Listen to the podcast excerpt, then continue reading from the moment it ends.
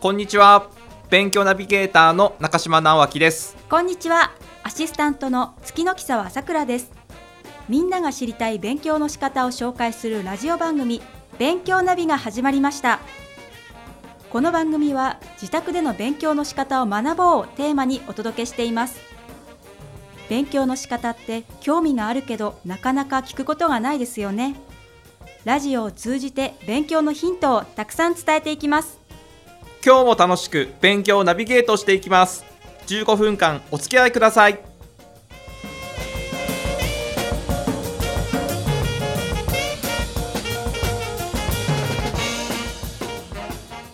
この番組は小中高の個別指導進学塾勉強ナビの提供でお送りします。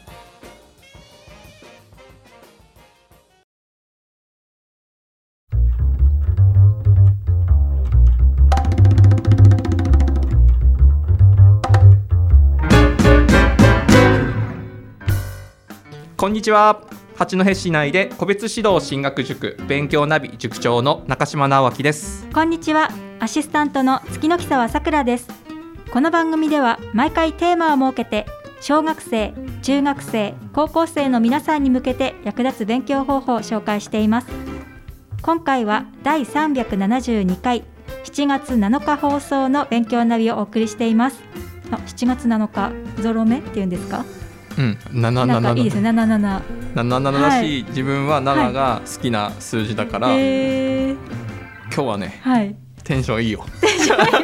好きな数字ってあるんですね。そう自はい。分七がねなんで好きかってね、はい。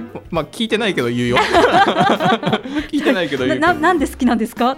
で小学校の時の、あのねサッカーで一番初めにもらったユニフォームが確か7番なんだよ、おー。でそこから結構ずっと7番をつけてたから7が好きっていう、うそれだけ。なんかラッキーセブンだとか、うんうん。そういう意味の7じゃではななくて。なんかサッカーの時につけてた背番号かからずっとなんか7が好きっていう感じさくらさんあ私る特にないです。だから聞いた時に 聞いた時え好きな数字とかあるんだってちょっとあるんだって思いました。あ俺あと19とかも好きだし19ねなんでですか？なんか中途半端な感じ。あ 19? 19に失礼だけど。19ははい。塾だから。あ19あー。塾塾。なんだ。うんそう。だからあ まあそうだね。ダジャレだね。そうだよ。10そうだから7とか19は好きだね。うん。まあそんな感じで なんか話盛り上がんなかったな。あるんだ。好きな数字っていうぐらいの感想でした。はい。はい。それでは今回のテーマを教えてください。はい、えー今回のテーマは、えっと、久保先生のご紹介最後になります。高校3年生向けでですね、えー共通テストについてになります。共通テスト昨年度から、はい。あの新しくなったテストになっててその概要についてご紹介したいなと思っております。えー久保先生簡単にあのご紹介させていただくと八戸市出身で教育業界に約20年間従事してきたスペシャリストです。2011年の震災前までは八戸市内で。で震災直後からはねあの県外で滋賀県だとか岡山県だとか宮城県とかで塾あと英会話スクールそして某有名予備校で、えー経験をしてきています。で昨年から、え勉強ナビで活躍していただいている久保先生なので今回ねあの久保先生にご紹介いただいています、えー高校3年生もしくは保護者の方には聞いていただきたい内容です。それでは久保先生のインタビューをお聞きください。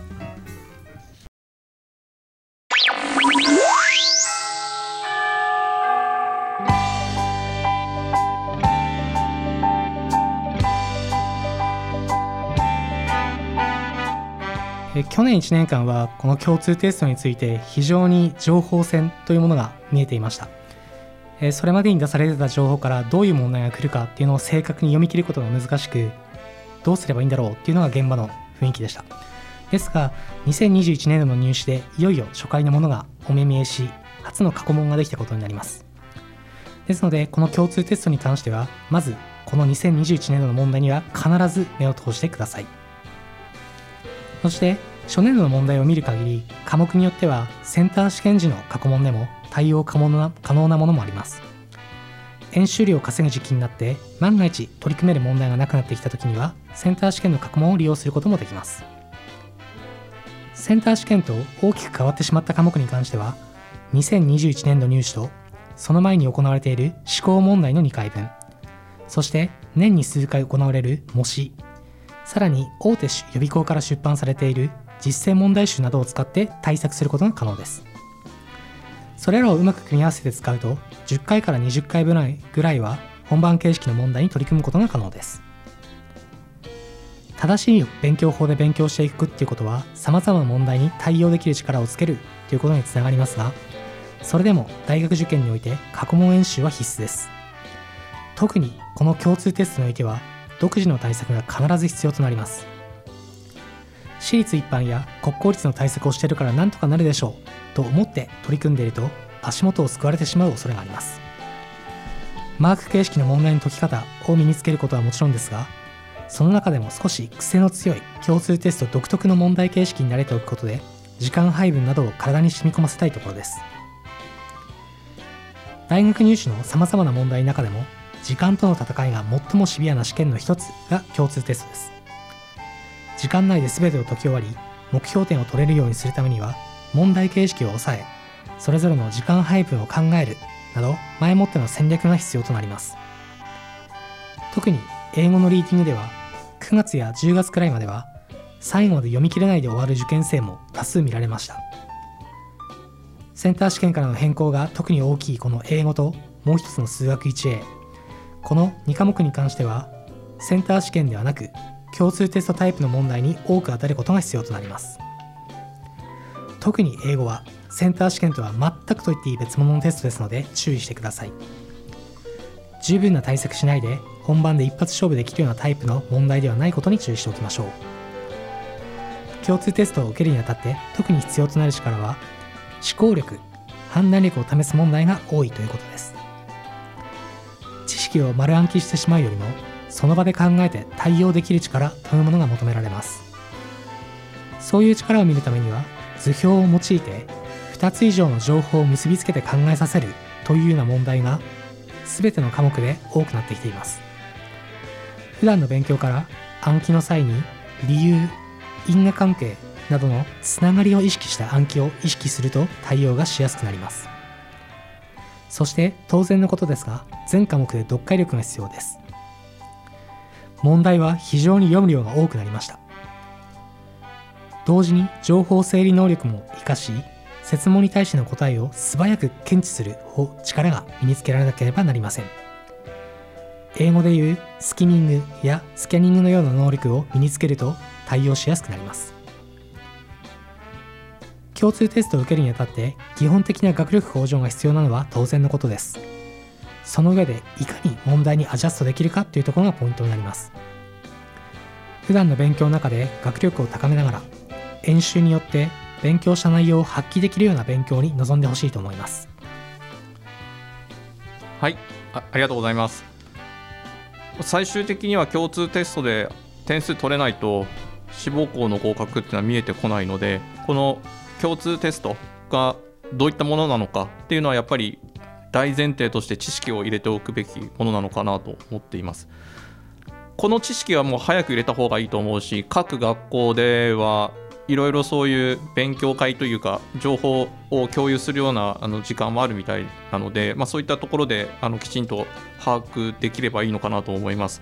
で具体的に過去問をじゃあ解くよというタイミングまあ、学力だとか志望校によってもこう異なるとは思うんですけれども国公立を目指している方たちについてはこれどどの辺のタイミングで過去問をやるのがおすすめですか？まず1回目。1回目はもう夏の夏休みの時点でいいと思います。そこで1回目を通しておいて自分に今何が足りないのかっていうのを見た状態から勉強につなげられるのでよく聞くのが最後の直前まで残しておきたいっていうのが聞かれるんですけどもそれはあの過去問でなくてもなんか演習問題を1回残しておく程度でいいと思います。実際の過去問はできれば早い段階で解いてほしいと思います、うん、今回はあの6月からあの夏休み前ぐらいまでの勉強のやり方についてあの久保先生に4回にわたって紹介していただいているのでこのね目標これできたんじゃないですか皆さんね。の共通テストの過去問を解くためにもしくは過去問でいい点数取るためにこの6月7月どういう勉強すればいいのか。ちょっとあの特に、えー文系であれば国語と英語。まああと地理歴史だとか。で理系でいくと、えー数学と英語ですね。この辺についてしっかりと共通テストの過去問で点数、ま取れるようにっていう勉強を2ヶ月間していただければまたちょっとやる気も変わってくるのかなと思います。と4回にわたってご紹介いただきました。え久保先生最後に何かこうまとめるみたいなところで何かありますか？はい、えー大学受験は非常に長い戦いになります。もちろん気持ち的に波が来て気分が乗らない時あるいは調子がいい時っていうのは人によって出てくると思いますが最後まで諦めないで続けられることが大事です。なので気分が乗らない時でも10分や20分は勉強に向かう。などと少し減らした量でも毎日やることを継続すればその結果が出てくると思うのでぜひ最後まで粘り切って頑張ってほしいと思います。はいありがとうございます。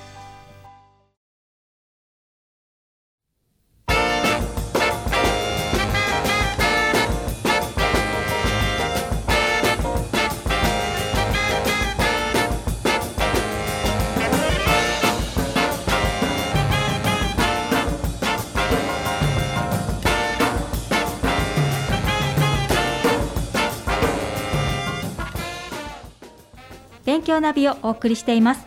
今回は勉強ナビ八戸根城校の校舎長久保先生に共通テストについてお話をお聞きしました。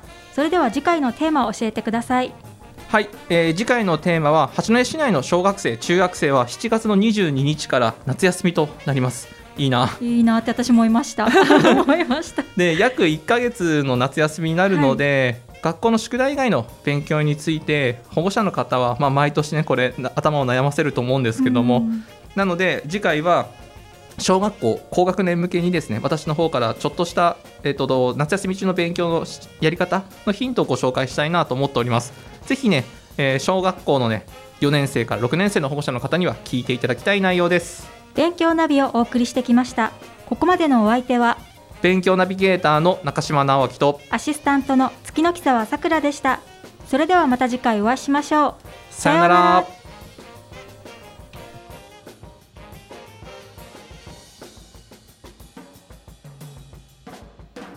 この番組は小中高の個別指導進学塾勉強ナビの提供でお送りしました。